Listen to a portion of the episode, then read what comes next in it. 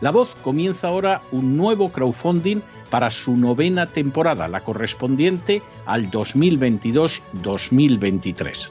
Lo hace además en unos momentos en que la libertad de expresión está más amenazada que nunca en décadas en España, en Hispanoamérica y en el resto del mundo. Una vez más, como en las temporadas anteriores, está en sus manos la conclusión o la continuidad del programa La Voz.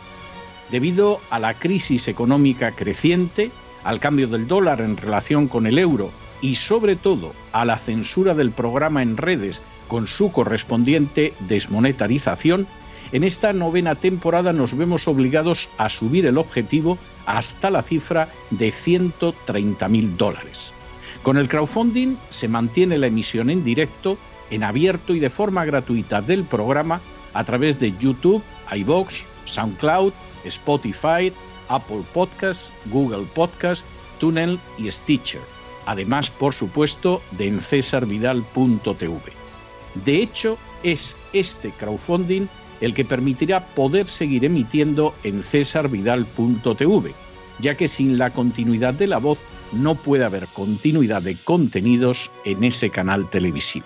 Si la voz, tras la conclusión de esta temporada, no pudiera regresar en el mes de octubre, quizá no sucedería algo tan grave. Una vez más, habría quedado de manifiesto como tantas veces a lo largo de la historia de las naciones hispanas, que para muchos es preferible quejarse, protestar o amargarse a enfrentarse de manera práctica con un problema concreto. No pasaría nada. La voz simplemente dejaría de emitirse por la sencilla razón de que no hay suficientes personas dispuestas a asumir el apoyo de su causa, que es la de la libertad y de la verdad la de la información independiente y la opinión rigurosa, la de la lucha contra las tiranías y contra aquellos proyectos que pretenden convertir en esclavos a los seres humanos. Si piensan que merece la pena seguir escuchando día a día la voz, son ustedes bienvenidos a la hora de contribuir al nuevo crowdfunding que permitirá que puedan escuchar este programa radiofónico una temporada más. Muchas, muchas, muchas gracias por todo. God bless you. Que Dios los bendiga.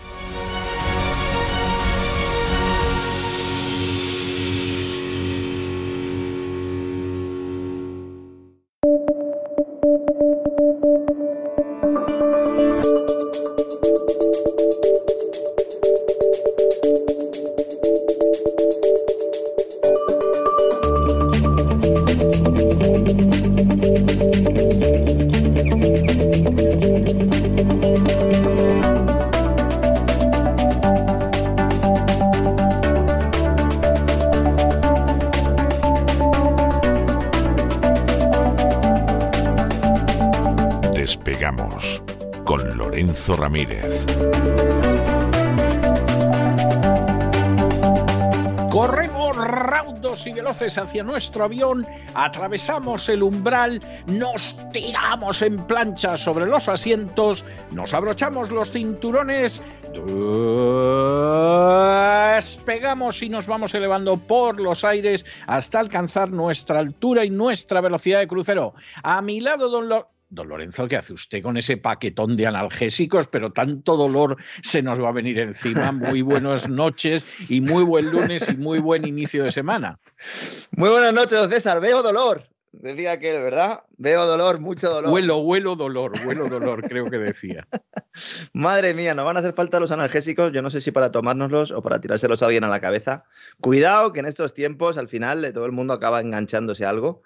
Eh, y hay que intentar tener la cabeza fría, que no nos pase como a los de la serie Dope Sick, historia de una adicción que hemos recomendado aquí en alguna ocasión. Yo, no la estoy siguiendo. ¿Está bien la serie? Está muy bien, está muy bien, con Michael Keaton. Eh, la verdad es que tiene buenos actores, también Michael eh, Stuhlbarg, que hace un papel, bueno, pues muy particular, ¿no? El presidente de la farmacéutica y ayuda mm, a entender sobre todo cómo es el proceso y las relaciones entre la, la FDA, organismo encargado, en teoría, ¿no? de regular ese mercado sanitario farmacéutico y las propias compañías y la crisis de opiáceos, que, de la cual hemos hablado aquí en más de una ocasión, en el gran reseteo en cesarvidal.tv, contenido para suscriptores, en el programa que dedicamos a las drogas, ¿verdad? Explicamos eh, pues, la importancia de esa crisis de, de opiáceos, que en Europa pues, hay mucha gente que no lo sabe, pero hay una importante crisis en Estados Unidos. Y la serie, la verdad es que lo refleja muy bien, está muy bien hecha, el guion es muy bueno ilustra, como digo, pues eh, todo ese teje-maneje, ¿no? Eh, yo la verdad tengo, estoy bastante sorprendido, ¿no? De que se haya podido emitir teniendo en cuenta, pues, lo que ha pasado, ¿no? En el mundo en los últimos, en los últimos dos años, ¿no? Con las eh, Moderna, Pfizer y compañía. Pero se la recomiendo, don César. La tiene que ver. Creía que por eso decía lo de los analgésicos. No, no, que va, que va, en absoluto, en absoluto. Y eso que ahí acaban ya directamente machacándolos en un mortero, porque ya no había manera, ¿no? De que el opiáceo subiera. La verdad es que, insisto, cabeza fría porque tenemos otro vuelo de esos tremendos. Hoy comenzamos eh, con una noticia que muchos pensarán que es positiva, pero que en realidad puede suponer eh, un clavo más en el ataúd de la economía española, y es que Bruselas decide una vez más salvar a Sánchez. Yo no sé cuántas veces ya don César ha salvado la Comisión Europea a Sánchez, eh, justo además en el día en el que anuncia las previsiones de crecimiento que suponen un varapalo importante a, las previsiones y a las pues estimaciones realizadas por el gobierno español. Pues mire usted, si deciden salvarle a Sánchez ahora, salvarlo ahora es porque ya está decidido que las elecciones las gana Sánchez.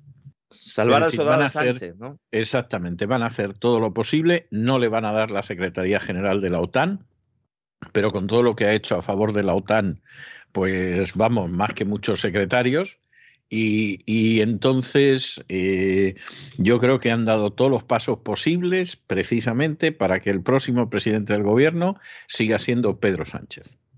Sí, Se lo digo sinceramente. ¿eh? Mm. Sí, sí, eh, ahora vamos a explicar un poco en qué consiste ese balón de oxígeno, pero es indudable que sobre todo después de, esa, de ese cambio aunque sea público, ¿no? de posición española con respecto al Sáhara, la relación con Marruecos, la relación con Argelia, y pues ese intento que hay o esa promesa que le han hecho a Sánchez, ¿no? de que es, lidere un hub eh, de energías verdes ¿no? En, el sur de Europa. El aplauso a Zelensky, además consiguiendo que mm. todos aplaudieran como focas, hasta los de Vox, Sánchez está ganando seguir siendo presidente. O sea, lo de, Zelensky no, lo de Zelensky no se ha producido en ningún otro país, es decir, ningún otro parlamento ha recibido a Zelensky con todo el mundo unido. De hecho, coinciden en la reunión de Davos que se va a producir en unos días. Eh, tanto Zelensky como Sánchez son dos de los invitados estrella a tenor de eh, pues lo que ha publicado el Foro Económico en sus redes sociales, destacando tanto la intervención de Zelensky como la de Sánchez, como la de Christine Lagarde, presidenta del Banco Central Europeo. Esos son los tres referentes ahora mismo que tiene el Foro Económico Mundial para Europa por eso digo que a mí sudores fríos me entran, aunque no voy a tocar esos analgésicos y los voy a dejar ahí, porque insisto, hay que tener mucho cuidado con lo que se toma, ¿no? Hoy. y el día de mañana puede ser peor, ¿eh? Sí, o sea, puede doler más el día de mañana que el de hoy, sí. Yo siempre soy de birra, de forma moderado, pero yo siempre fui de birra, intentaré seguir siéndolo. Alguna vez he comentado, ¿no? Que yo al gimnasio voy simplemente para poder tomarme una cervecita de vez en cuando. ¿no? Hoy lo que se ha producido, la noticia que se ha producido es que Bruselas ha recortado al 4% el crecimiento esperado en España en 2022 y sobre todo que la inflación media en España va a ser del 6,3% este año. Esto tumba absolutamente todas las estimaciones del gobierno, el discurso triunfalista de Nadia Calviño diciendo que en el segundo semestre iba a haber una notable reducción de la inflación, constata que la inflación ha llegado para quedarse y sobre todo lo más preocupante es que todo esto se produce en mayo, cuando todavía quedan ulteriores revisiones, que seguramente se producirán dos, una después del verano y otra antes de que acabe el ejercicio, porque es como funcionan estas cosas, ¿no? Este es el palo, pero luego viene la zanahoria. Y la zanahoria vendrá en julio. Y la zanahoria es la decisión de la Comisión Europea, no anunciada todavía, de mantener congeladas las reglas fiscales en Europa otro año más. Lo cual va a permitir a los países, especialmente al nuestro, también a la Italia de Draghi, seguir en su carrera hacia el abismo con la emisión de deuda pública desenfrenada para mantener un sistema que está haciendo aguas, evidentemente, por todos los lados. Aunque veamos en España unas colas en las tiendas de Zara, don César, que de verdad... Bueno, pues eh, no sé, no lo sé.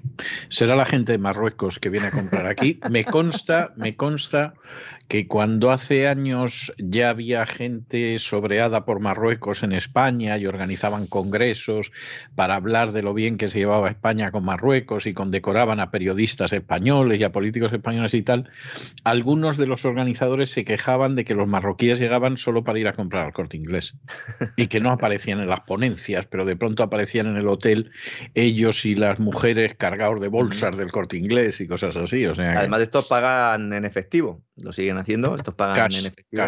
Eso es. Only Cash, estos, a esto no le pasa a ver con la tarjeta de identificación digital. ¿eh? Eso para, para los demás, ¿no? Para el populacho, ¿no? Así que bola extra para Sánchez, no pensiones ni salarios públicos, y los próximos presupuestos podrán hacerse teniendo en cuenta que no hay que cumplir regla fiscal alguna. Es importante, las reglas fiscales eran dos, siguen siéndolo, aunque estén metidas en la nevera, es el déficit público no puede superar el 3% del Producto Interior Bruto algo que nos hemos saltado a la torera todos los años y por eso es un país, España, que además de la asistencia financiera está intervenido, por eso hay que ir presentando planes de estabilidad y hay que ir entregando documentos a Bruselas, más allá de los fondos del Next Generation EU, que eso es relativamente nuevo, y luego la otra regla es que la deuda pública no puede superar el 60% del Producto Interior Bruto. Bueno, la duplicamos, ¿no? Entonces, evidentemente, nos saltamos todo esto. La idea era, si en 2023 vuelven las reglas fiscales, aunque se puedan modificar, ahora vamos a hablar un poco de eso, evidentemente España tenía que hacer un ajuste que tendría que eh, plasmarse en los presupuestos que se aprobaran este verano, después de este verano, ¿no? De cara pues, a que estuvieran ya listos en octubre, noviembre, aprobados para las cuentas de 2023. Todo esto se aplaza un año más, por eso digo que es una bola extra. La previsión de la Comisión Europea era que la activación de la cláusula de escape, que es como llaman eh, técnicamente a esto, la verdad es que es gracioso, ¿no? Desde luego, una cláusula de escape. Está bien, lo de la cláusula de escape a mí me parece adecuado. ¿eh? Es una de esas pocas veces que llaman a las cosas por su nombre. Sí, dice, oiga, vamos a, hay que inventarnos algo para podernos escapar por cláusula. ¿Y cuál es la cláusula? La anterior cláusula era el COVID, ¿no? Eh, esto se crea en la pandemia del coronavirus, se aprovecha para maquillar y disfrazar con gasto público lo que era nada más y nada menos que el fin del ciclo económico que había comenzado tras la anterior crisis financiera, en realidad un ciclo expansivo creado artificialmente, gracias a, esa creación ¿no? de, liquidez, la mayor de la historia, ¿no? que permitió que mucho gasto público, eh, sobre todo vía emisiones de deuda, se obtiene ese dinero y luego gasto público, casi todo dirigido a empresas, ¿eh? porque las familias han recibido muy poco, eh, excepto aquellos que han trincado algún crédito ubico y poco más. Entonces los gobiernos han gastado un dinero que logran emitiendo estos bonos, vendiendo estos bonos, que le compran inversores, porque el propio Banco Central también la compra, monetización de deuda, es tanto monta, monta tanto, el inversor compra porque sabe que hay un comprador en última instancia y esto pues ha provocado la mayor creación de liquidez, como digo, de la historia en, menos tiempo, ¿no? Entonces la idea era plegar velas en 2023. Claro, dicen, oiga, pues ya está, ¿no? Ya hemos conseguido de alguna manera pues eh, maquillar este fin de ciclo, pero mire usted por dónde que llega la guerra de Ucrania. Y entonces se ponen encima de la mesa las vergüenzas de la política energética europea y sobre todo sirve como excusa para seguir ese camino de la irresponsabilidad presupuestaria. ¿no? Hay que seguir gastando, es lo que nos están diciendo, y por ello se va a aplazar la entrada en vigor de las reglas fiscales hasta 2024 y ya veremos. Ya veremos, porque a ver. Bueno, la Unión Europea decidió que se suicida. ¿eh?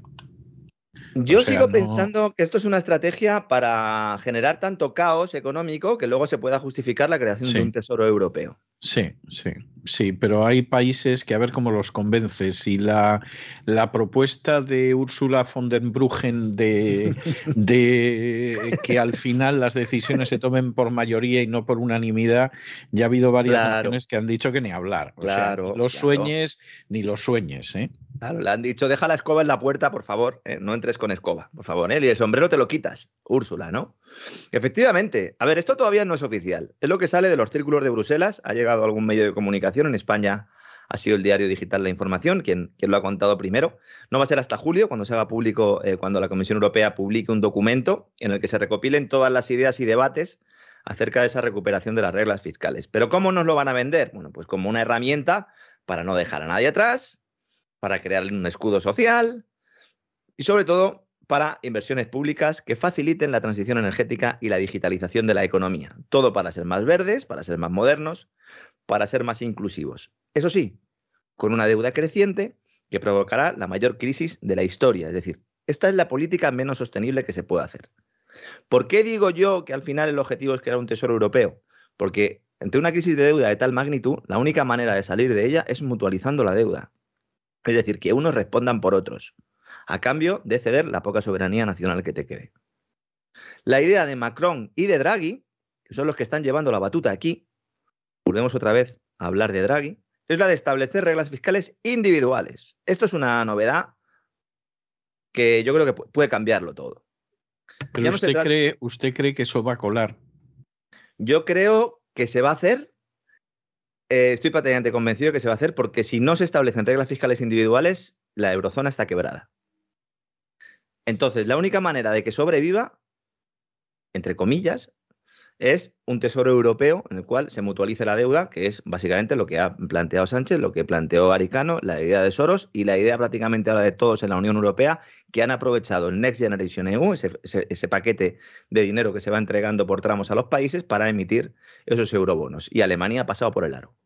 El canciller alemán se está oponiendo, es el principal eh, eh, opositor ¿no? a todo esto, ¿no? Pero habrá que ver la capacidad que tiene este canciller para tomar decisiones. Porque a tenor de lo ocurrido en los últimos meses, ¿qué capacidad tiene el gobierno de Alemania para tomar decisiones? La democracia alemana ha sido secuestrada, evidentemente. ¿Por quién? Pues hay muchos candidatos, pero fundamentalmente por aquellos que están sacando gran tajada de esta intervención militar, de esta guerra de Ucrania, y que estamos viendo los últimos días que están muy contentos, ¿no? Celebrando incluso en sus propios medios, eh, pues que la guerra sea larga y que la guerra pues eh, tenga el mayor recorrido posible, ¿no?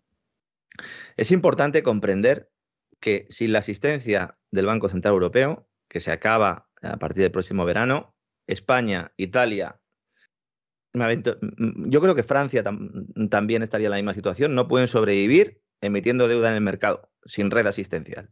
No pueden.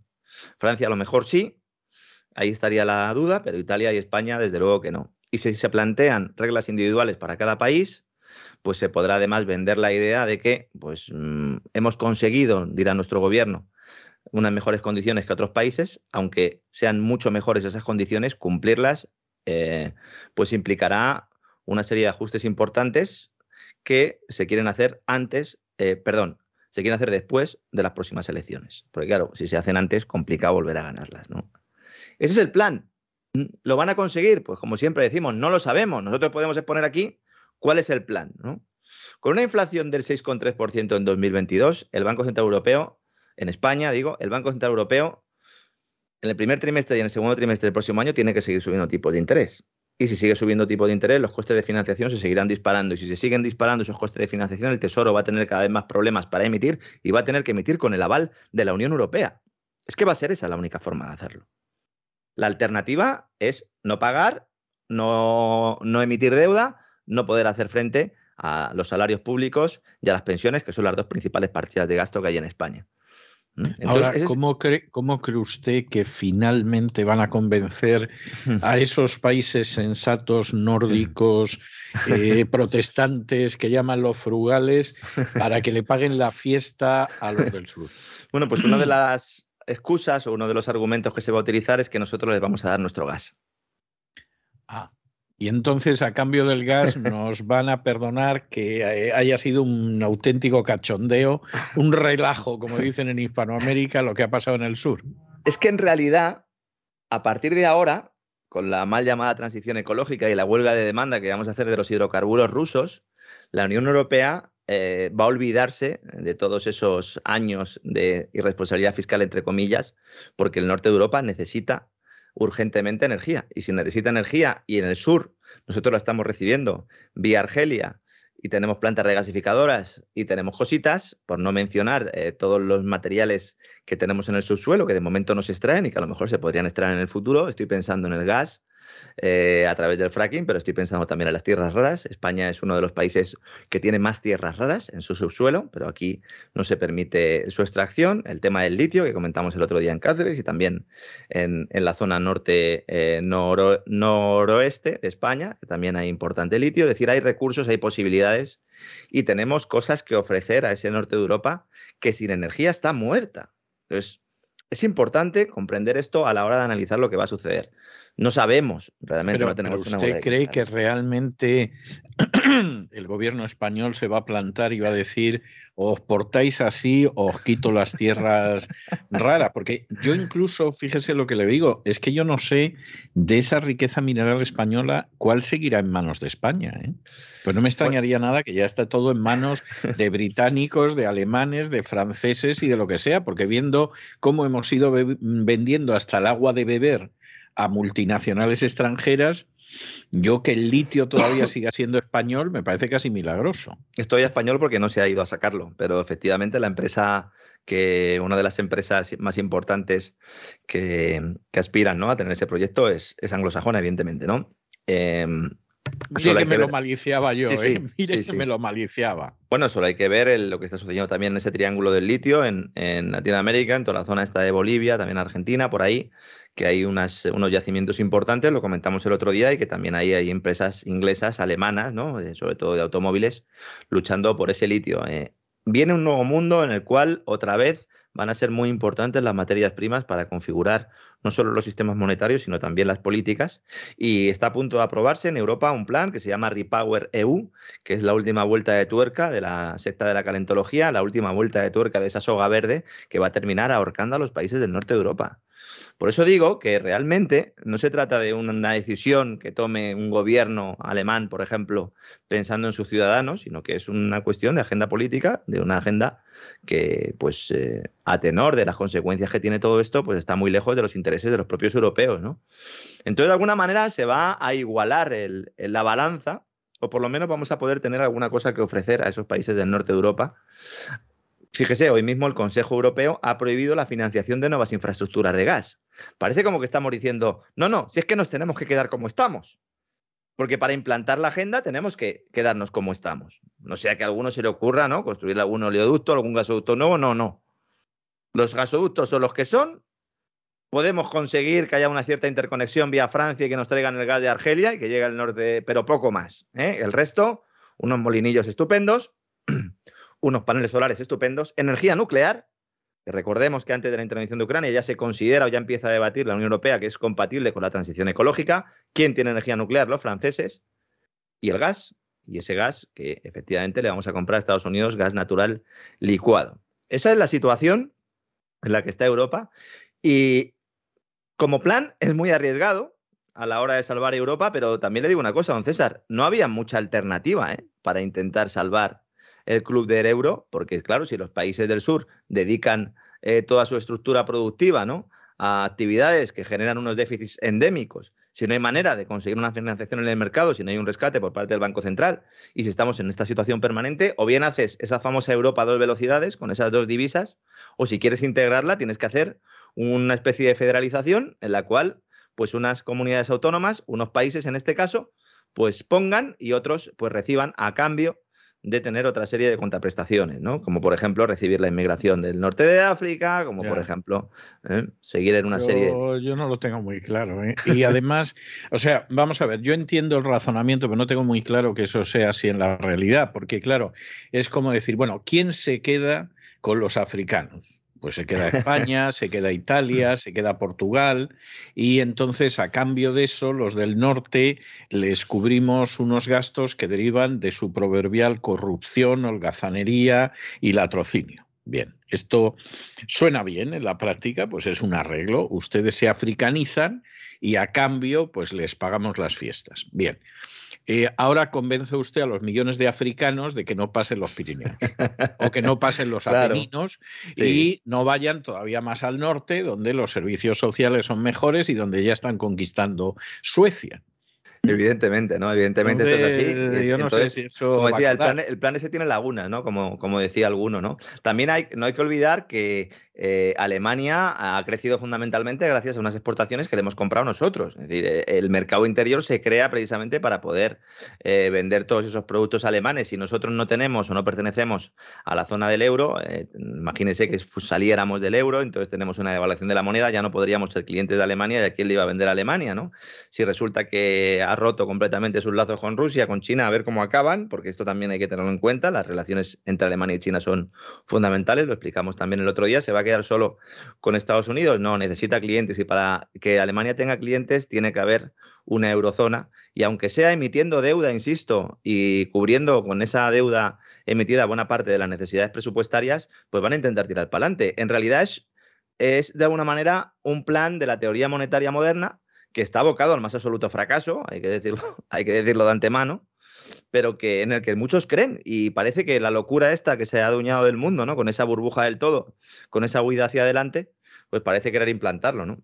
Alemania ahora mismo está desesperada, don César. Uno lee prensa alemana, que es algo una no costumbre. Me extraña, No me extraña si se han metido en, un, en una zarabanda que les va a costar la torta un pan.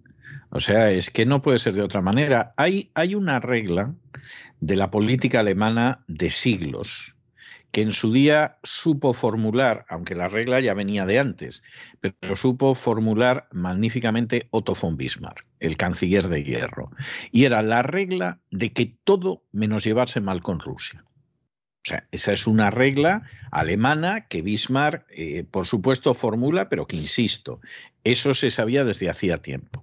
Y gracias a eso, Bismarck no solamente eh, consigue en un momento determinado afianzar la hegemonía de Prusia, sino reunificar a Alemania y convertirla en el Segundo Reich. O sea, y Bismarck sabía lo que hacía. Y esa es una regla absolutamente de hierro. Cada vez que Alemania ha roto esa, esa regla, le ha ido fatal. Y de hecho perdió dos guerras mundiales. Es más, se metió en la Primera Guerra Mundial precisamente porque pasó por alto esa regla, porque Guillermo II era un personaje alocado que consideraba que era más inteligente que el tío Otto von Bismarck. Y no lo era. Era bastante estúpido. Y entonces eh, Alemania está ahora mismo rompiendo otra vez esa regla. Y en el momento en el que tú rompes esa regla, Alemania le va de cráneo. Y eso es algo que es evidente desde el siglo XVIII como mínimo.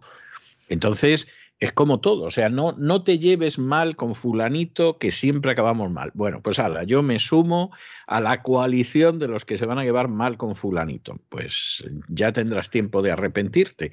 Y esto es tan evidente que, por ejemplo, para los que ocasionalmente una vez al año leemos buenas novelas de espías, que es mi caso, seguramente no más de una vez al año, pero la disfruto mucho. Yo que he ido leyendo las novelas de John Le Carré, que desgraciadamente hubo un momento a partir del cual ya son mucho peores que las que escribía de la Guerra Fría, hay, hay una novela de John Le Carré que es muy significativa, porque además John Le Carré fue de los servicios secretos británicos, o sea, sabía de lo que escribía, que se llama Una pequeña ciudad en Alemania. Mm. Y entonces esta novela, que está escrita en plena Guerra Fría, debe ser una novela de los años 60 o algo así, en esa novela surge el enorme miedo de los británicos, hablo, años 60, ¿eh? porque Alemania se lleve bien con la Unión Soviética. O sea, toda la novela gira en torno al riesgo de que en algún momento Alemania decida que se va a llevar bien con la Unión Soviética, porque entonces la situación de Gran Bretaña va a ser una situación mala porque ya sabe usted que la OTAN consiste en mantener a los americanos dentro, a los rusos fuera y a los alemanes abajo. Como los alemanes se lleven bien con los rusos, se nos fastidió a los británicos el invento. Y esta novela, que no es de las más conocidas de John Le Carré, porque todo el mundo recuerda pues el espía que surgió del frío, las novelas de Smiley, etcétera, etcétera. Sin embargo, dice muchísimo de lo que es la geoestrategia. Es decir, nuestra estrategia tiene que ser que Alemania esté siempre separada de Rusia. Como Alemania y Rusia se lleven bien, a ellas les va a ir de maravilla, a Europa le va a ir de maravilla. Pero a Gran Bretaña le va a venir verdaderamente muy mal y eso hay que impedirlo. Y toda la historia de Ucrania no es nada más que un capítulo más de ese impedir que los alemanes se lleven bien con los rusos. Cuando se llevan bien, perdemos nosotros. Con un actor adicional, porque aquí ya sería, estaríamos hablando de la Unión Euroasiática, en la cual también entraría China. Con lo cual, bueno, claro, con lo cual ya, ya, vamos, Gran Bretaña no pinta nada, ¿no? Yo recuerdo un reportaje en los años 70, donde se hablaba de cómo eh, Estados Unidos había ido desplazando a Gran Bretaña de sus posiciones coloniales, fundamentalmente no para emancipar al imperio, sino para intentar sucederlo. ¿no? Y el reportaje acababa diciendo, Estados Unidos ha conseguido que la bandera de Gran Bretaña no sea digna ni siquiera de figurar en las bragas de las prostitutas de Hong Kong. A mí me parecía una, en fin, una frase muy lapidaria, un tanto excesiva, etcétera. Pero efectivamente estaba hablando de una realidad y Gran Bretaña está encantada en medio de toda esta historia porque vuelve a tener o aparentar tener un papel que perdió al final de la Segunda Guerra Mundial. Sí, sí, y además eh, con Brexit de por medio, con lo cual ha conseguido poner una cierta distancia ¿no? con, lo que es esa Unión Europea que geográficamente pues no puede poner porque está donde está, no vamos a mover la isla también, pero evidentemente reforzando ¿no? esa alianza, esa alianza atlántica que además da nombre a la, propia, a la propia asociación, esa que no sabemos si va a tener nuevos miembros o no, pero que en todo caso le está viniendo muy bien eh, todo lo que está sucediendo en el este de, Europa. Eh, me comenta gente que trabaja en, en las fauces de la bestia, en la industria armamentística norteamericana, que están los almacenes vacíos, don César. Están vendiendo todo, hasta los clips. Claro. Hasta los clips de las mesas. Están encantadísimos. Alguna... Sí, porque no sabes cuándo los va a ver otra vez. Claro, y de hecho, pues si efectivamente hay nuevos países que se sumen a la alianza, pues eh, más armas que se van a enviar, ¿no? Mientras que se nos dice a todos eh, que el malo es uno y solo uno y por encima de todos, ¿no? Un rey malo eh, que ha invadido otro país, como le decían a mi hijo, ¿verdad? En el colegio. Un rey malo que ha invadido otro país. Eso y, y su hijo fue cuando dijo Bush. Está. mi hijo es que yo en el salón de casa tengo un cuadro de las Torres Gemelas. Entonces, claro, ya mi hijo ya va, ya va sabiendo lo que hay, ¿no? Prometo que este septiembre haremos un especial eh, en el gran reseteo sobre ese 11S y analizaremos eh, todo lo que sucede, ¿no? Efectivamente, el futuro no está escrito, pero los burócratas de Bruselas quieren aprovechar para avanzar en ese tesoro europeo, porque es el, el objetivo real. De hecho, fíjese, don César, que en los últimos días está otra vez desempolvando esa, esa unión bancaria, que es también fundamental, una unión bancaria europea, para ir poniendo las bases de esos Estados Unidos de Europa, que no sabemos muy bien eh, cómo, de qué van a vivir, porque no sabemos muy bien si van a ser fundamentalmente industrias, si van a ser fundamentalmente sector primario, si se van a dedicar simplemente a los servicios y ni siquiera si van a tener fuentes de energía el próximo invierno. A mí me parece un, game changer, una situación que cambia completamente las reglas del juego, el hecho de que la Comisión Europea se plantee racionamientos en países que no tengan problemas de suministro de gas para cedérselo a terceros en la Unión Europea. A mí eso me parece un salto cualitativo muy importante y que prepara ese próximo invierno que para los países del norte de Europa va a ser muy duro porque los requisitos que se están planteando de almacenamiento de gas eh, son muy difícilmente cumplibles, sobre todo teniendo en cuenta que los países que podríamos aportar un poco más, porque tenemos plantas regasificadoras y porque tenemos una infraestructura, fíjese España en ese sentido sí que puede aportar, pues tiene la capacidad eh, cerca de un 60, de un 70%, en lugar de, de ampliarla, ¿no? como comentamos la semana pasada. ¿no? Hay mucho partido aquí y cuidado con Alemania, que en uno o dos años puede pasar a ser la locomotora de Europa a ser el hazme eh, más absoluto, mientras que supongo Macron saca pecho y Draghi en Italia pues hace, hace el trabajo sucio. Draghi no nos podemos olvidar, Draghi trabajaba para, para Goldman Sachs. Draghi es el tipo que ayuda a Grecia a maquillar sus cuentas para entrar en el euro. Draghi es el tipo que como máximo responsable del Banco Central Europeo crea la política de asistencia financiera que ha hecho a toda Europa yonki del Banco Central Europeo. Hay imagen y semejanza de la Reserva Federal en buena medida, pero es indudable. Precisamente hablando de Goldman, esta mañana hemos conocido sobre Estados Unidos, volamos ya a Estados Unidos, decía Goldman Sachs que el riesgo de recesión ya es muy, muy alto, así lo dicen en su informe, muy, muy alto, digo, ¿es una rata? No, es que efectivamente querían expresar, ¿no? Expresarlo así. Dicen que, es, eh, un, que hay un factor de riesgo muy, muy alto de que Estados Unidos se dirija a la recesión. Esto lo ha dicho el presidente de Goldman Sachs, Lloyd Blankfein, aparece hoy en casi todos los medios de comunicación eh, financieros, al menos en una entrevista que concedió el, domingo, ayer, en la cadena CBS.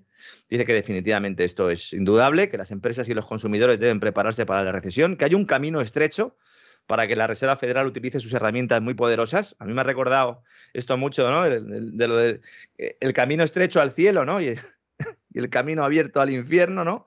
Efectivamente, al cielo se va por camino estrecho. El camino, la puerta ancha y la puerta estrecha, efectivamente. Eso es, ¿no? Yo siempre que veo a los de Goldman Sachs, de hecho hay una página web que, se llama Goldman 666, ya sabe usted que en el ambiente de la, de la información alternativa y de la disidencia, alguna controlada, otra descontrolada, ¿verdad?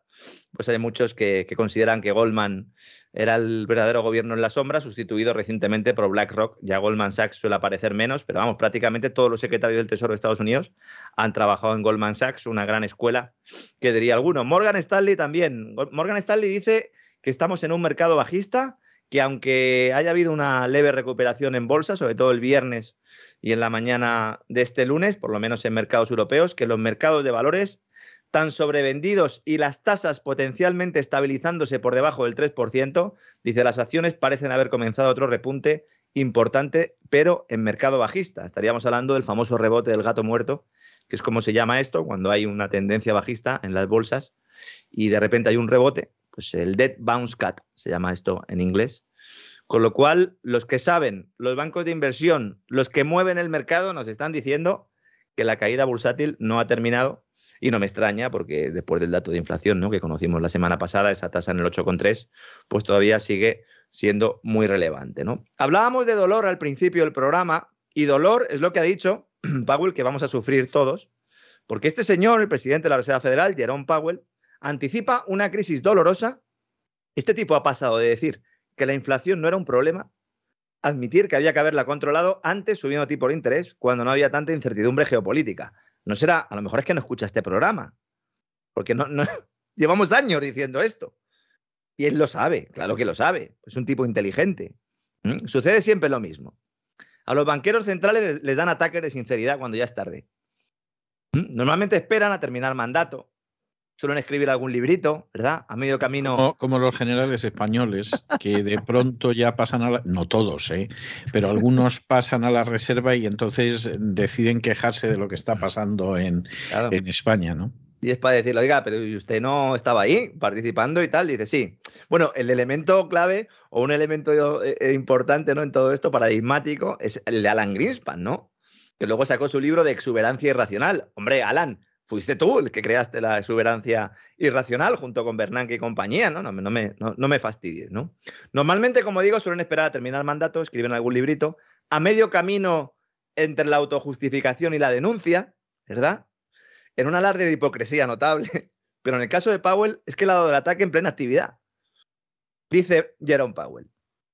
La pregunta de si podemos ejecutar un aterrizaje suave o no, en realidad puede depender de factores que no controlamos. Esto parece del guion de Airplane, ¿no? De la, de totalmente, como puedas, ¿no? Totalmente, me lo ha quitado de la boca. Es aterriza como puedas. Aterriza como puedas. esto es inesperado y aquí puede pasar cualquier cosa y la monja vomitando. O sea, es, es así, es algo tremendo. Confiamos en usted, ¿no? Que decía Leslie Nielsen, no al piloto. Mientras que sudaba chorros y chorros, ¿no? Vamos a ver, Jerome Powell lleva meses diciendo que se iba a producir un aterrizaje suave, que la Reserva Federal lo tenía todo controlado, que no iba a pasar nada, que tranquilos, que no había ningún indicador que apuntara a riesgo de recesión. Estoy hablando de hace tres meses. ¿eh? Las circunstancias económicas de Estados Unidos son prácticamente las mismas hoy que antes de la guerra de Ucrania. Es más, son mejores hoy, porque tiene clientes nuevos de gas natural licuado. ¿Mm? Las tensiones inflacionarias en el mercado de hidrocarburos que tenía Estados Unidos son las mismas que tenía hace tres meses. Que no nos cuenten películas. Si fuera un país que tuviera que comprarlo, pero es que Estados Unidos no lo tiene que comprar. Que a Estados Unidos le viene bien que haya altos precios de hidrocarburos. Otra cosa es a su pueblo, a sus ciudadanos, que cada vez que van a echar gasolina se acuerdan del tío Joe. ¿no? En lugar del tío Tom va a ser el tío Joe a partir de ahora, ¿no? Estados Unidos. Pero que el, el mismo tipo que se supone que lleva la batuta, que tiene que decirnos un poco que lo tiene todo controlado, aunque mienta como un bellaco, dice que ya lo del aterrizaje suave, que ya no sabe si se va a producir porque no lo controla él el avión.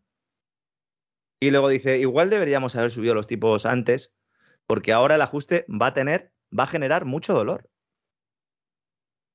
No se puede tener tan poca vergüenza en tan poco tiempo, ¿no? Claro, para intentar calmar al mercado, él dice, no, no, en ningún momento vamos a hacer subidas de tipo de interés muy agresivas, del tipo del 0,75%, nos vamos a quedar en un 0,5%, el medio punto porcentual, lo cual sirvió parcialmente para el viernes que se detuviera el desastre semanal en las bolsas. Las bolsas necesitan muy poco ahora para, para, para moverse, porque claro, es que necesitan, como el comer, ¿no? mensajes positivos Cuidado con la gente que está entrando ahora aprovechando las caídas, que está muy bien, que es muy goloso, que Benjamin Graham tenía razón, que Warren Buffett también, que hay que comprar cuando los precios son bajos, no vas a comprar cuando estás en la burbuja. Pero cuidado porque a lo mejor los precios todavía pueden ser más bajos. Que es lo que están diciendo los señores de Morgan Stanley, lo que están diciendo los señores de Goldman Sachs, lo que están diciendo todas las casas de análisis. ¿Eh? Factor de riesgo muy, muy alto. Pues ya no sé cómo, cómo quieren que se lo digamos, ¿no? Y en medio de estas, sale el economista jefe de Credit Suisse que se ha hecho famoso, Zoltan Pozsar, lo hemos hecho famoso entre todos, ¿no? Con esos informes en los que plantea la llegada de un nuevo mundo monetario, Bretton Woods 3, después de que Rusia decidiera ligar parcialmente su divisa al oro y sobre todo a las materias primas, a esos hidrocarburos, a ese gas, que como avanzamos la semana pasada, ya se puede utilizar eh, los rublos para pagar gas en Europa, por arte de magia de Mario Draghi. Fue ir a Estados Unidos Mario Draghi, decir que se podía y ya resulta que se puede. Úrsula, no sé, tendrá que borrar de, YouTube, ¿no? Las declaraciones que ha estado haciendo también durante las últimas semanas diciendo que estaba prohibido comprar gas en rublos, ¿no? Bueno, pues este señor, en uno de sus informes, vaticina algo que tiene todo el sentido y que me gustaría traer aquí porque va completamente en contra del discurso imperante por parte de la banca de inversión. Él dice que va a venir la recesión y que en el verano de 2023 la Reserva Federal va a empezar a bajar los tipos de interés otra vez y que va a empezar... En el verano del 23. El 23. Es decir, va a detener la economía. ¿qué, va a durar la recesión? ¿O van a decidir ya torpedear la economía totalmente? ¿O, esto de qué va? Una recesión, atendiendo criterios técnicos, puede estar muy en línea a lo que decía el informe de Deutsche Bank de hace unas semanas, en torno a los 18 meses. Claro, 18 meses contando a partir de cuándo, ¿no? Pues claro, eh, son dos eh, trimestres consecutivos de caída del Producto Interior Bruto, ahí empezaría la recesión, y luego son 18 meses, y luego ya empiezas otra vez a crecer, ¿no? Hasta que no alcanzas las Bueno, pero eso, eso, vamos a ver, eso porque hemos decidido que sea así, porque es como decir, eh, bueno, pues ya usted coge una gripe y ya sabe que le va a durar cinco días. ¿Y por qué cinco días y no, y no diez? En Estados Unidos, ese, ese, formato de crisis en V, ¿no? que es que caes eh, de manera abrupta y luego, y luego subes, es la que ha caracterizado a Estados Unidos, excepto, excepto en la última crisis de 2008-2012 que algunos consideramos, o algunos economistas consideran, de los cuales me incluyo, eh, con las reservas eh, evidentes, que fue una crisis en W, ¿no? Porque se produce una caída, luego se sube, otra vez se vuelve a caer. ¿Por qué? Porque dependes de esa munición monetaria. La Reserva Federal está ahora subiendo tipos de interés para luego poder bajarlos. Por eso digo. Claro, ¿y cuándo, lo, cuándo los va a bajar? Pues los va a bajar cuando haya una recesión. Entonces, si Estados Unidos entra en recesión a finales de este año, principios del que viene, la Reserva Federal tiene excusa para actuar en el verano de 2023. Y realizar un nuevo QA, un nuevo programa de compra de activos. Es decir, volvería a comprar deuda pública a la Reserva Federal. Para que se produzca ese escenario, la inflación tiene que estar controlada, porque si no, este nuevo QA, este nuevo programa de compra de activos, alimentaría aún más la inflación. Y esto es lo que a mí me da verdadero pavor, porque lo que nos está diciendo esta previsión del analista jefe de Credit Suisse, que comparten muchos eh, economistas, es que va a haber una destrucción de la demanda que va a hundir la inflación, pero porque la gente no va a poder comprar. Exactamente, es que eso es lo que asusta de toda esta historia. O sea, aquí está diciendo, bueno, la inflación va a desaparecer. ¿Cómo no va a desaparecer si no van a poder ustedes ni comprar pan? Claro, esa es la idea, ¿no? Entonces, ¿realmente vamos a a un escenario de este tipo? Es lo que están pensando los que están tomando decisiones. Yo siempre digo lo mismo, ¿no? No sabemos lo que va a ocurrir, igual que comentábamos antes, ¿no? Esto es lo que se está hablando y se habla de la posibilidad de que haya un nuevo QA. El Banco Central Europeo necesita subir tipos de interés ahora, no tanto por la inflación, porque el Banco Central Europeo la inflación, hablando mal y pronto, se la ha traído al pairo durante mucho tiempo. De hecho, yo sigo pensando que es un incentivo para ir enjuagando parte de esas deudas de las que hablamos al principio del programa. ¿Por qué ahora mismo de repente se pone la gorra a Christine Lagarde y dice vamos a subir tipos de interés? Para luego poder bajarlos. Claro. Porque si no sube los tipos de interés, luego, ¿qué estímulo le vas a dar a la economía? Ese es el problema que sucedió con el COVID. Si nosotros hubiéramos llegado al momento de la pandemia con unos tipos de interés en el 2 o en el 3%, ¿qué hubiera hecho el Banco Central Europeo? Pues rebajarlos. Y con eso, pues habría eh, reducido el coste de financiación de muchas empresas, de muchas familias. Eso es el, estímulo, mal llamado estímulo, pero bueno, vamos a comprar la teoría, la teoría eh, del mainstream, ¿no? Pero claro, para poder bajar los tipos, primero los tienes que subir, que eso es lo que va a hacer ahora esa Unión Europea.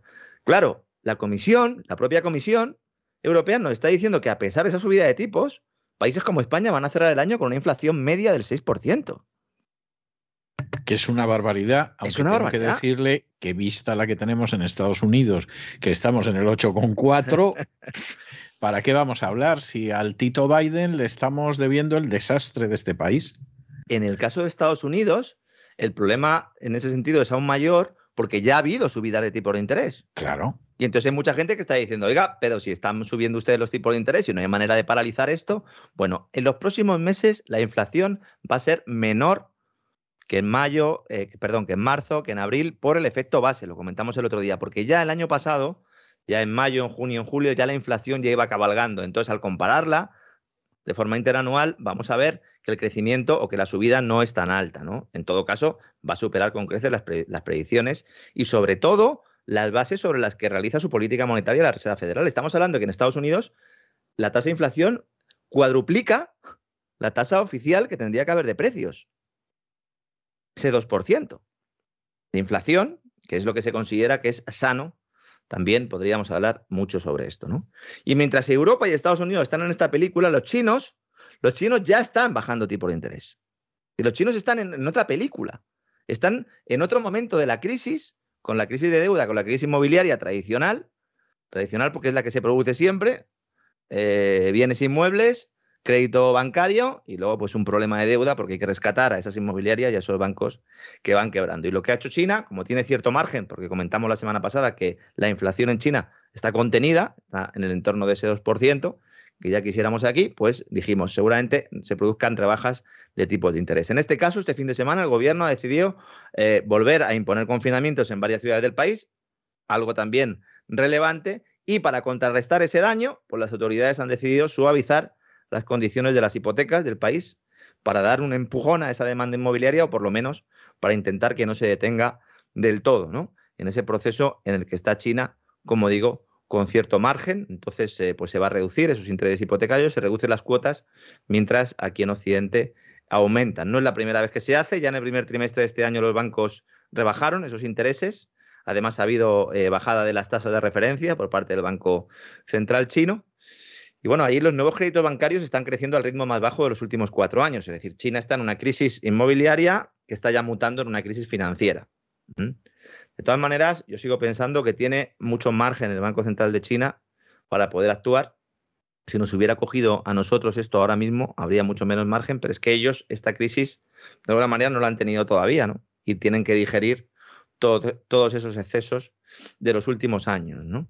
Claro, al mismo tiempo que se produce esto, como hay una guerra de divisas a nivel global, y con ese yuan, ¿no? Que aspira de alguna manera a, lograr su sitio en, en, en, cuanto a las monedas de reserva de referencia, pues también ha sido muy sonada la noticia de que el Fondo Monetario Internacional ha elevado la ponderación del yuan, el renminbi, hasta más del 12% en la nueva valoración de esos derechos especiales de giro, esa especie de, de moneda mundial que de alguna manera el Fondo Monetario Internacional aspiraba, ¿no? A que fuera su moneda mundial y que utiliza eh, pues, eh, como, pues como, reserva internacional también esos derechos especiales de giro.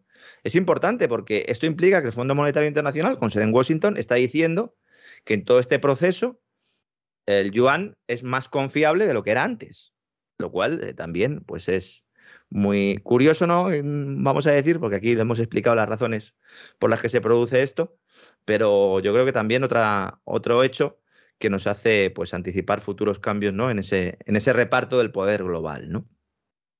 Y ya para ir terminando, porque hay muchos temas hoy, hay que hablar también de la India ¿no? y de esa decisión de prohibir con efecto inmediato, don César, las exportaciones de trigo para intentar frenar la escalada de precios que se ha dado en torno a, a la materia prima. ¿no? Pues saque, saque usted conclusiones de lo sí. que se ve venir la India.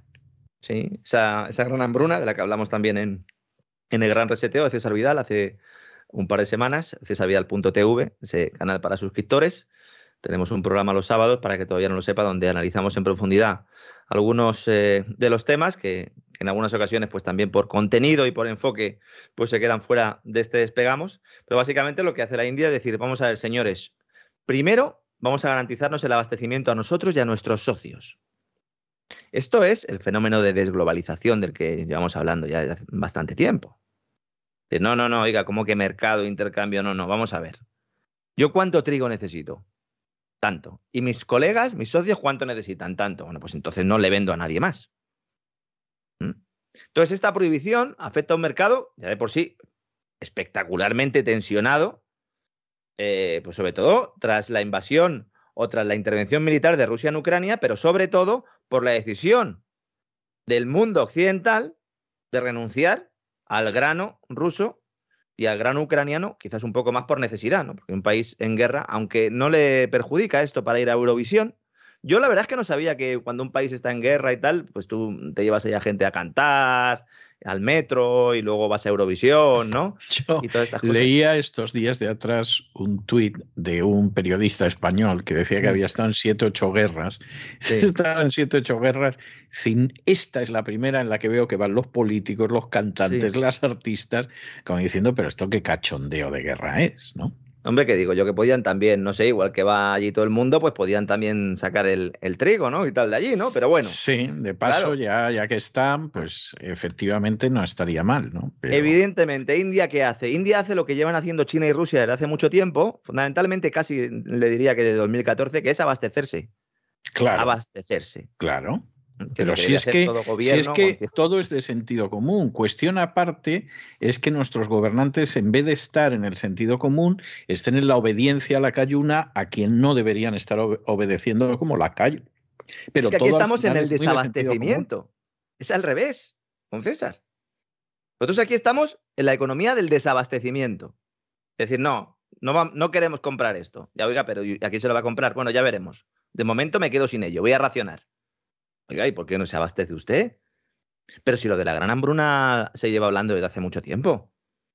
Si es evidente que con la estructura económica mundial iba a llegar un momento, sobre todo con las divisiones ¿no? geopolíticas, los cuales iba a ser necesario abastecerse.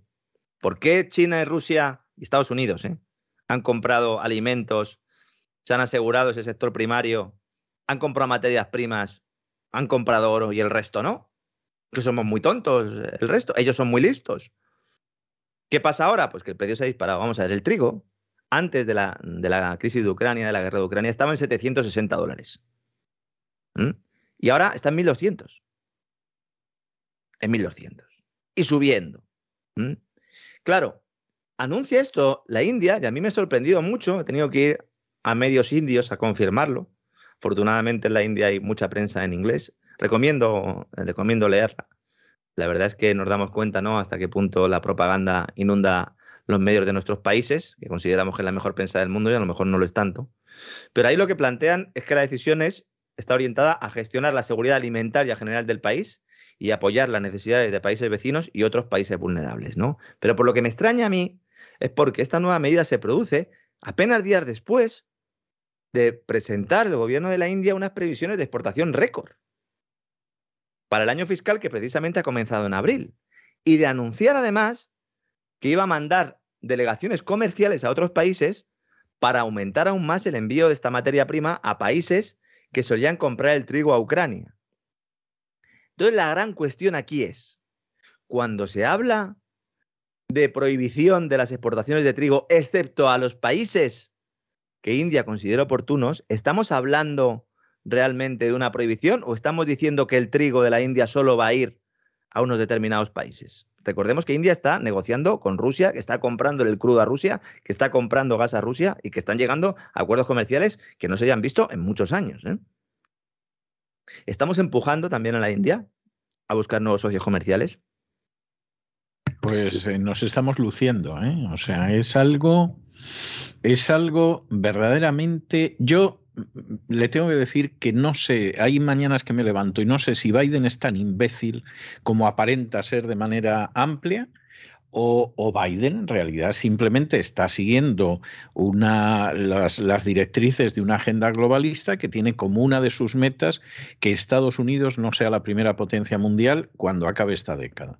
Porque al paso que va Estados Unidos no solamente es el daño que está causando a su propia economía, que eso es palpable, es que no hay nada más que salir a la calle, es además el daño que está causando a sus aliados y el resentimiento que está creando entre sus aliados.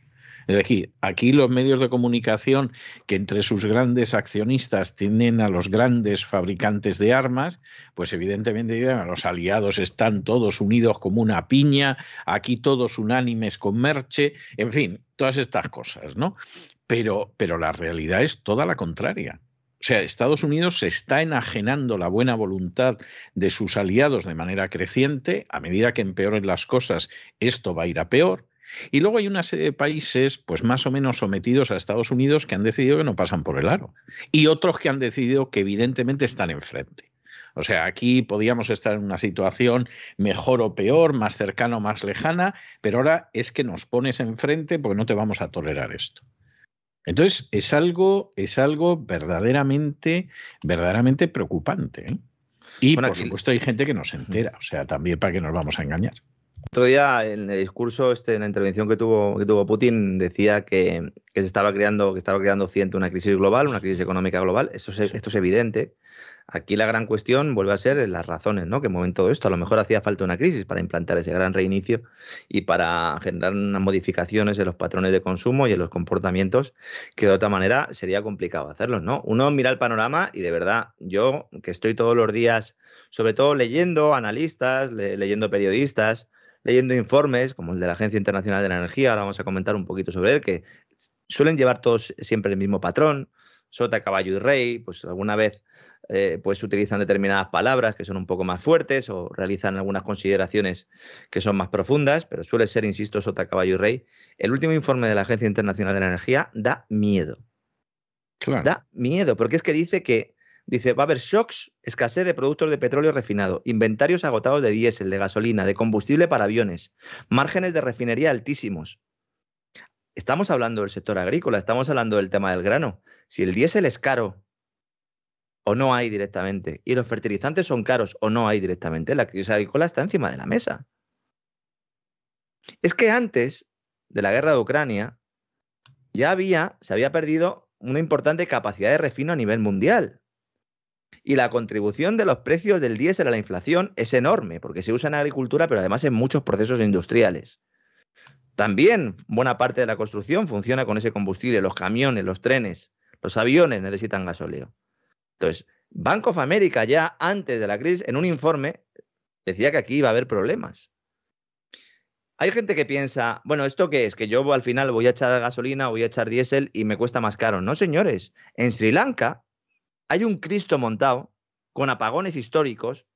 Prácticamente está en una revolución. Porque es que Sri Lanka produce alrededor de la mitad de la energía que consume pero importa la totalidad del petróleo y los productos derivados que necesita. Por poner un ejemplo, por poner el ejemplo de Sri Lanka, que últimamente está mucho en los informativos, ¿no? Allí ahora mismo no hay combustible, pero tampoco hay alimentos. Si no hay combustible y alimentos, ni medicamentos con cortes de luz. ¿Qué tienes? Pues a la gente en las calles, bloqueando las carreteras. En Argentina, además de los problemas económicos que siempre tienen, tienen una crisis agrícola ahora de caballo. Están negociando como pueden con las petroleras para que haya más petróleo disponible. Las refinerías locales no tienen producto que procesar. Hay problemas de abastecimiento. Y cuando se produce eso, la tentación es hacer lo que ha hecho India. Es decir, por lo que tengo para mí. ¿Mm? En Perú. naturalmente, pero naturalmente. Es decir, ¿por qué vas a hacer otra cosa? O sea, pero si es que vamos a ver. en España se lo estamos dando a los franceses el gas. Bueno, ya, ya, ya, ya. Pero eso, eso es otra historia, pero ya se sabe cómo es España y para qué vamos a, seguir con ello. Pero, pero en última instancia, es que la cosa no tiene más vuelta de hoja. O sea, si es que es la reacción normal, lo que no es normal es lo que está haciendo en estos momentos eh, Europa en relación con Estados Unidos. Antes de la guerra, la Comisión Europea publicó un documento con recomendaciones de movilidad para reducir el uso del diésel. ¿Por qué se va a prohibir los coches con diésel que van con diésel? Por esto es que Europa recibe la mitad del diésel de Rusia. La mitad. Y en esa guía, con esas recomendaciones, lo que nos dice la Comisión Europea es que el, coche no se pueda coger el domingo, domingo libres de coches, Potenciar el teletrabajo, fíjese qué cosas. Rebajar el precio del transporte público, promover la movilidad compartida, no viajar, no tendrás nada y serás feliz. Si viajas, que sea en el coche de otro. En este contexto, España no está en una mala posición. Este es otro elemento que España pues, podría de alguna manera aprovechar si tuviera gente ahí eh, que atendiera los intereses de los españoles, ¿no? Porque claro, si no dependes mucho del crudo ruso y tienes una gran capacidad de refino, porque España sí que ha invertido mucho en refino, puedes procesar crudo de distintas calidades. Bueno, pues eh, de hecho nos ha permitido exportar, ¿no? Cuidado, porque todo esto al final lo que genera son movimientos telúricos a nivel geopolítico y directamente revoluciones en muchos países. Estamos hablando de hambre, estamos hablando de problemas de acceso a suministro de combustible, pues hay países donde va a haber golpes de Estado. Y esto que no lo van a vender como las nuevas primaveras, a lo mejor son inviernos. sí, este estos, estos serán las nuevas primaveras, efectivamente. Volverá a sonreír la primavera que decía aquel. Cuidado, porque en el informe, en uno de los informes de, de del economista jefe de Credit Suisse al que nos hemos referido antes, él dice que la madre de todos los puntos de estrangulamiento, que es como lo determina él, es el estrecho de Hormuz. El estrecho de Hormuz es por donde pasa gran parte del petróleo de, Oriente Medio. Si eh, Europa Estados Unidos, si el Occidente va a renunciar a los hidrocarburos rusos, se va a hacer más dependiente de los hidrocarburos de Oriente Medio. Y si la Unión Europea decide trasladar la fuente de sus importaciones de energía a esta región, como está haciendo, ¿eh? hablando con la gente de Emiratos Árabes Unidos, hablando con los catarís, hablando con los saudíes, yo emplazo al, al, que no sepa qué es esto del estrecho de Hormuz, que se meta en Google y que lo ponga, ¿eh? Google, estrecho de Hormuz, y que vea dónde está el estrecho de Hormuz. Porque es que ahí están todos. ¿Eh? frente a las costas ahí de Emiratos Árabes Unidos, de Irán, Omán, Arabia Saudí, ¿eh? también cerquita Pakistán, Afganistán, Irak, Oriente Medio calentito, Oriente Medio como fuente de abastecimiento de los hidrocarburos europeos, porque resulta que Rusia tiene un rey muy malo, don César, que ha invadido un país y está matando gente. De verdad que si Hubiéramos querido hacer una película con todo esto hace un par de años, don César, no nos había salido un guion tan completo. No, no nos había salido un guion así. Eso, vamos, estoy yo convencido, vamos, sin ningún, sin ningún género de dudas. Esa es la, la realidad. No se lo voy a negar porque efectivamente es lo que pienso. O sea que sí, sí, sí, sí. O sea, vamos, sin, sin, ningún género de dudas, lo que usted dice tiene toda la razón del mundo, como por otro lado suele ser habitual. Bueno, don Lorenzo, no se me vaya usted muy no lejos. Me voy, no me voy. Que hoy viene el rey Eurico, nada menos. ¿eh? Hoy viene el rey Eurico. Espada en mano. Espada en mano. Me imagino que sí, porque este no debía de, soltar la espada ni para ducharse. O sea que, que no, no se me vaya lejos. por si acaso acababa como el anterior rey, ¿no? Exactamente, que, que, hoy viene Eurico y además viene Eurico que no solo andaba con la espada, andaba con la legislación también. ¿eh? Sí, sí, este era o sea, Eurico era un, eh, sí, este, este tenía más, más trastienda que otros anteriores. Estos se iban, a medida que iba pasando el tiempo, se iban, se iban civilizando. O sea que, pero Eurico es un personaje ya que, que deja huella jurídica. O sea, esto no es el pueblo este aquí en medio de, de Roma. No, aquí ya estamos creando un reino con estructuras y los impuestos ya los tenían desde hacía mucho. Pero, pero vamos, estamos creando una Pongo rumbo a Toulouse, entonces. Exactamente, no se vaya usted lejos, que regresamos con el Rey Uribe.